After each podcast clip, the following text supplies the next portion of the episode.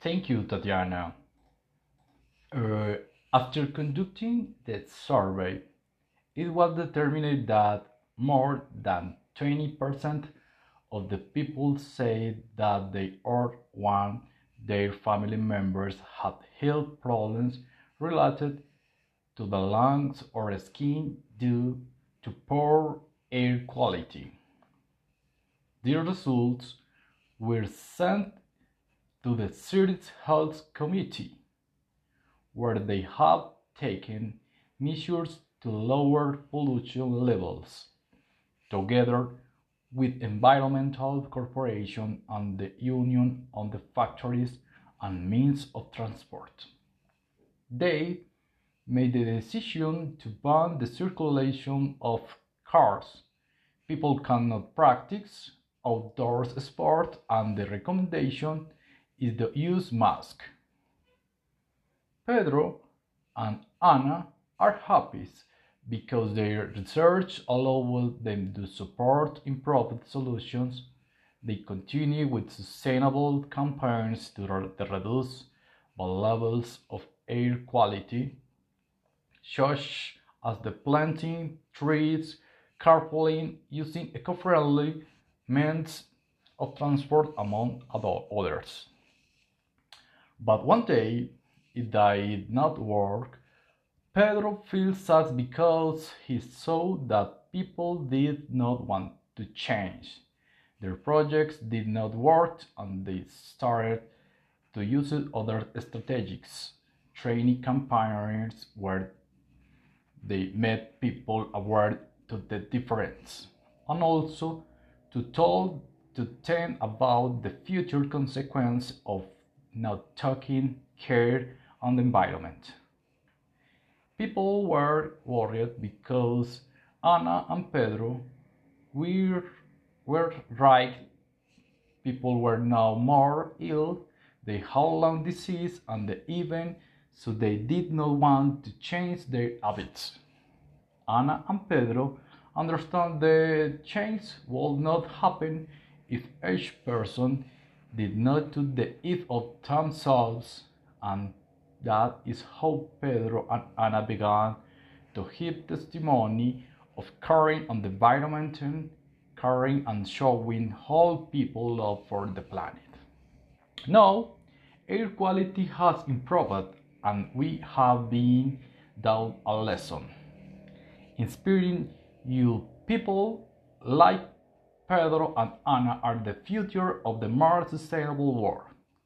Thank you for choosing you as the best new cards. See you next time. Thank you, Tatiana.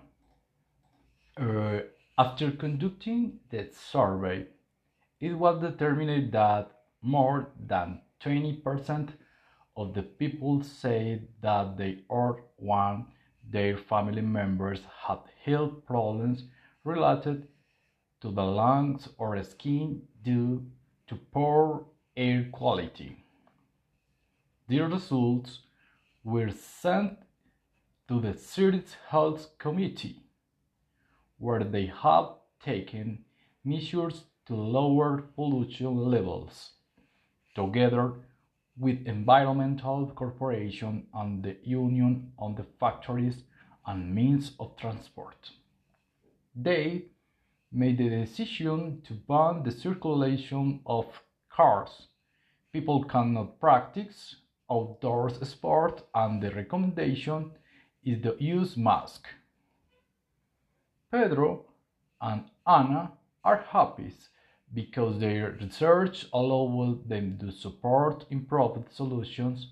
They continue with sustainable campaigns to, re to reduce the levels of air quality, such as the planting trees carpooling, using eco-friendly means of transport, among others. But one day, it did not work. Pedro feels sad because he saw that people did not want to change.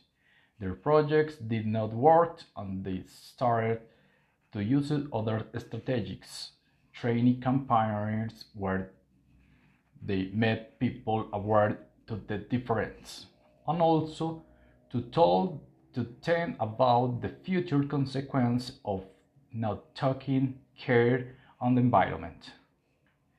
People were worried because Ana and Pedro were, were right. People were now more ill. They had lung disease and the even so they did not want to change their habits. Ana and Pedro understand the change will not happen if each person did not do the if of themselves, and that is how Pedro and Ana began to give testimony of caring on the environment, caring and showing how people love for the planet. Now, air quality has improved and we have been down a lesson. Inspiring you people like Pedro and Ana are the future of the more sustainable world. Thank you for choosing you as the best new cards. See you next time.